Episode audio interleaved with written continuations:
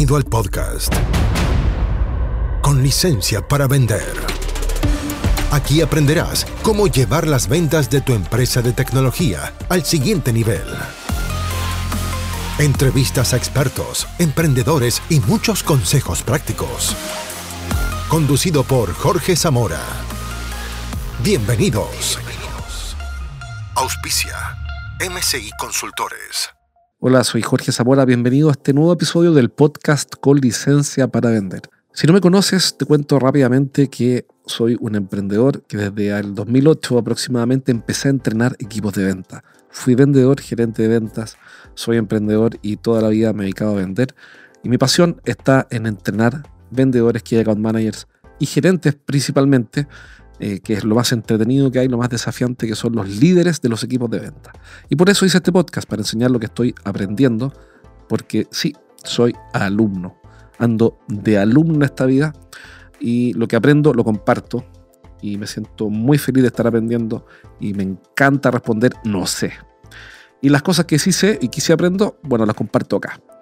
Entonces, hoy día te voy a pasar la segunda parte de una clase que hice sobre uno de los 13 puntos que utilizamos para mejorar los porcentajes de cierre, win rate, hit rate, tasa de conversión, tasa de asertividad, efectividad y bla, bla, bla, como quieras llamarlo, el cierre de negocios. Bien, así que espero que te sirva, implementa por lo menos un paso y vas a empezar a ver resultados graduales, por supuesto. Aquí va la segunda parte de la clase.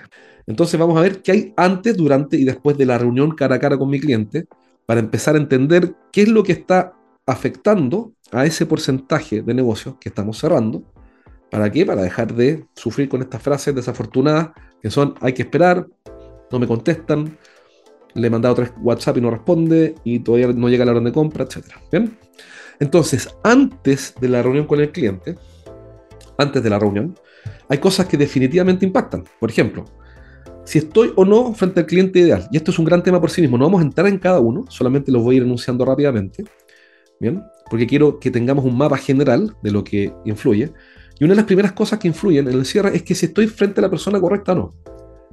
Bien, si es que yo vendo proyectos de tecnología que son para, estoy inventando, gerentes de tecnología que eh, no tienen equipo de desarrollo, bien, sino que tercerizan el 90% de, o el 100% de los, de, los, de, los trabajos, y voy donde, un, voy donde un cliente de tecnología que tiene un gran equipo de desarrollo, obviamente va a ser mucho más difícil vender ahí que con mi cliente ideal, que es el cliente gerente de tecnología que no cuenta con un equipo de desarrollo o tendrá dos personas. ¿Bien? ¿Por qué? Porque mi oferta, mi forma de presentarme, mi, mi propuesta de valor va dirigida a un tipo de cliente y no al otro.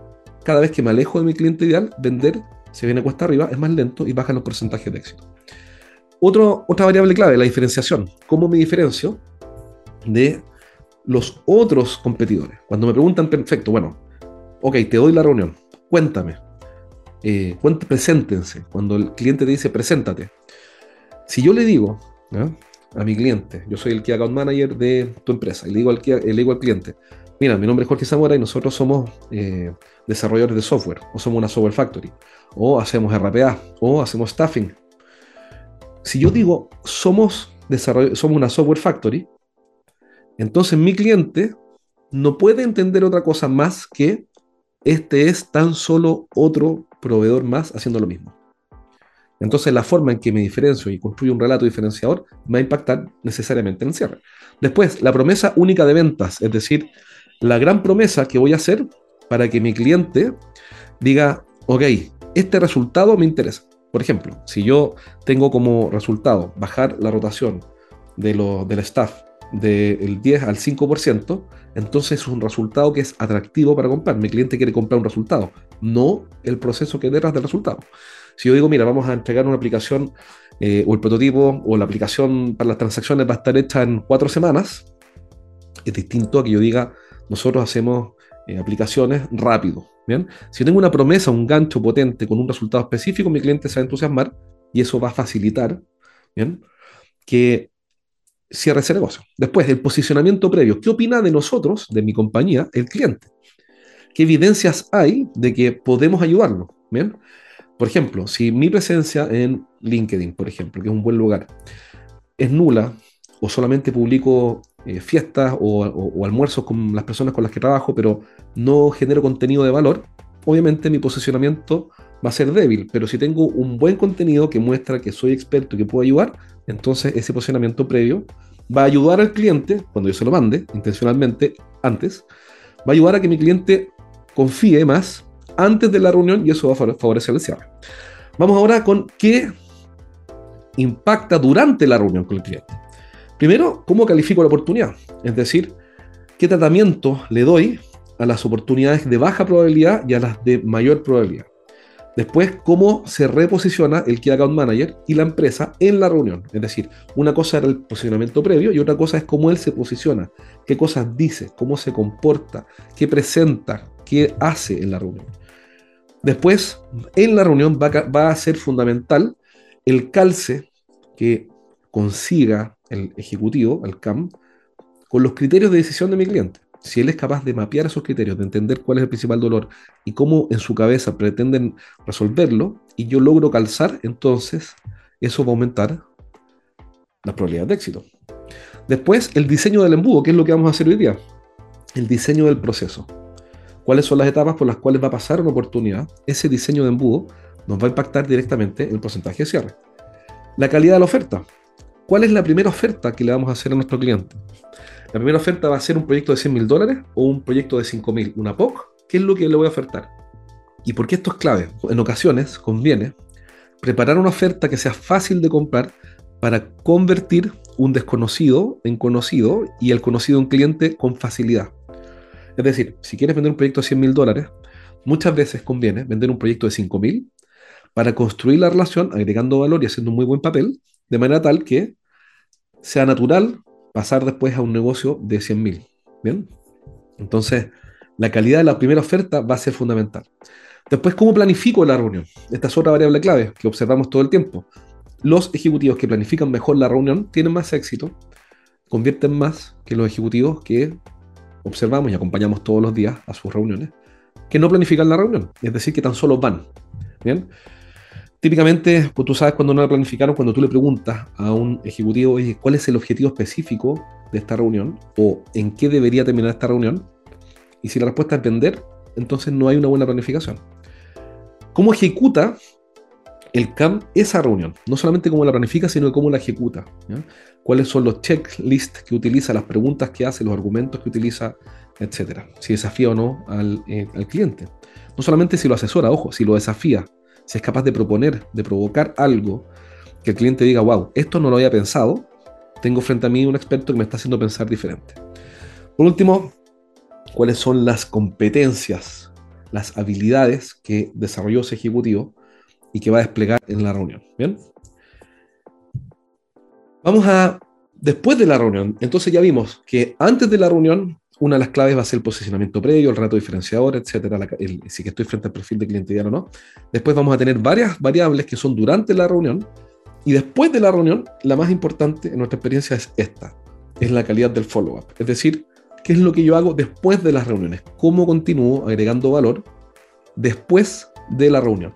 Por ejemplo, vamos a suponer que nuestro Key Account Manager tuvo una reunión con un cliente el día lunes. Y el próximo paso es que se van a juntar los dos equipos técnicos para validar técnicamente la propuesta. Bien.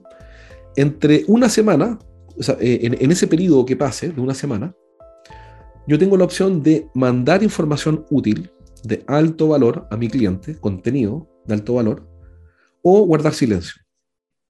Si yo hago depósitos en la cuenta corriente emocional de mi cliente entregando la información útil, naturalmente voy a generar gratitud, confianza, que va a venir del conocimiento, y eso me va a impactar en el porcentaje de cierre. Otro escenario es el follow-up cuando hicimos una oferta y nuestro cliente no la aceptó en ese momento porque no estaba listo para comprar. Ojo que los clientes compran cuando están listos para comprar, no cuando tú estás listo para vender. Entonces, en el intertanto entre la oferta y que compren o que el negocio se reactive seis meses después, tengo la posibilidad de agregar valor, hacer buenas invitaciones, generar información útil, advisory interesante o guardar silencio. Si yo hago lo primero, entonces estoy aumentando mis probabilidades de éxito para el cierre que va a ocurrir cuando el cliente esté listo para comprar. ¿Bien? Entonces hoy día la pregunta es, naturalmente, bueno, pero ¿por dónde comienzo, cierto? Con todas estas variables, antes, durante o después de la reunión. Y vamos a comenzar y vamos a concentrarnos en una estrategia o en una variable que la vamos a convertir en una herramienta estratégica de ventas. Y tiene que ver con esto.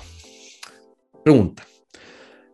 Lo que todos estamos buscando cuando vendemos proyectos de tecnología, básicamente, es que el cliente diga sí, acepto. Bien. Entonces, la pregunta que quiero hacer es, ¿de qué depende eh, de que me digan que sí? ¿Cuál es el secreto para que este joven que está acá, ¿cierto? a este joven le digan que sí. El punto es que estratégicamente lo que tiene que lograr el joven, este muchacho, es micro compromisos. Son pequeños compromisos de manera tal que el último compromiso sea fácil de aceptar. Entonces, ¿cuál es el secreto para que le digan que sí? El punto es que si yo lo articulo como un proceso de ventas, el proceso de ventas tiene que estar diseñado de manera tal que sea fácil finalmente decir que sí. Tiene que ser fácil para mi cliente decir que sí. Y va a ser fácil decir que sí solamente si es que antes dijo que sí varias veces. Es decir, si antes asumió pequeños compromisos. Por ejemplo, vamos a suponer cómo esto no hay que hacerlo. Vamos a suponer que yo soy ese muchacho y me acerco a la novia, no la conozco, digamos, la conocí en un, en un cumpleaños o en una fiesta, le digo, hola, voy a retroceder acá, eh, hola, eh, soy Jorge, ¿cómo te llamas? Voy a inventar ahí Magdalena. Magdalena, ¿te gustaría casarte conmigo?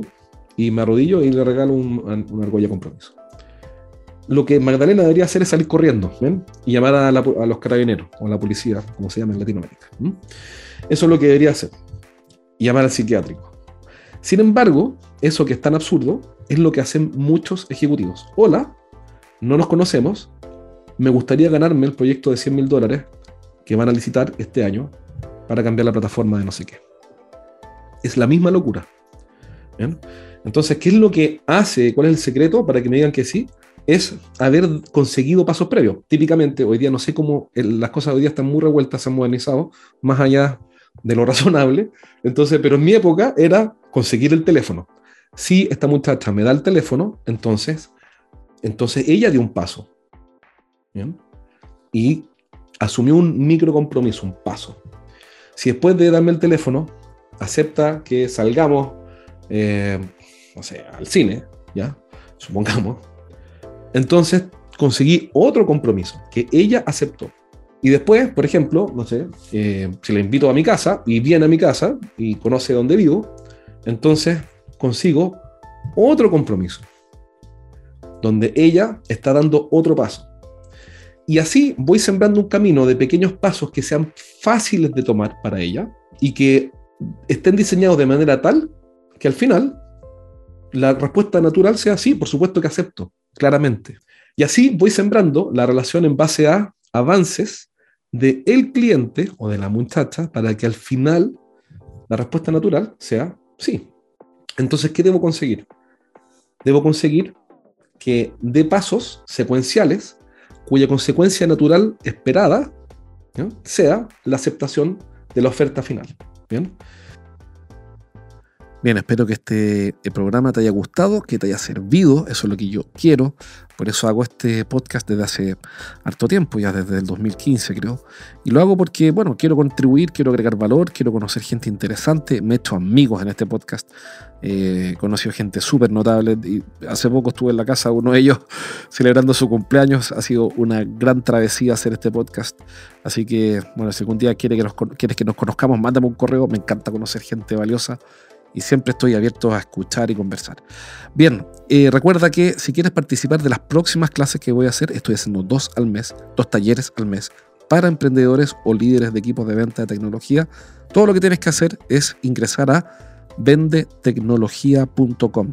Vendetecnología.com. Te registras ahí, te llegan las invitaciones y así nos conocemos. Siempre y cuando has dedicado a vender tecnología, por supuesto, porque si estás eh, a cargo de una veterinaria, de una empresa veterinaria, me encantan los perros, pero no te voy a poder ayudar. Si es que estás en este segmento, sí te voy a poder ayudar. Así que en ese caso, vende tecnología.com, te espero y nos vemos en la clase. Chao. Hasta aquí llegamos por hoy. Nos encontramos en el próximo capítulo de Con licencia para vender. Un podcast para que aprendas a llevar las ventas de tu empresa de tecnología al siguiente nivel. Nos reencontramos la próxima, junto a Jorge Zamora. Hasta entonces. Traído a ustedes por MCI Consultores.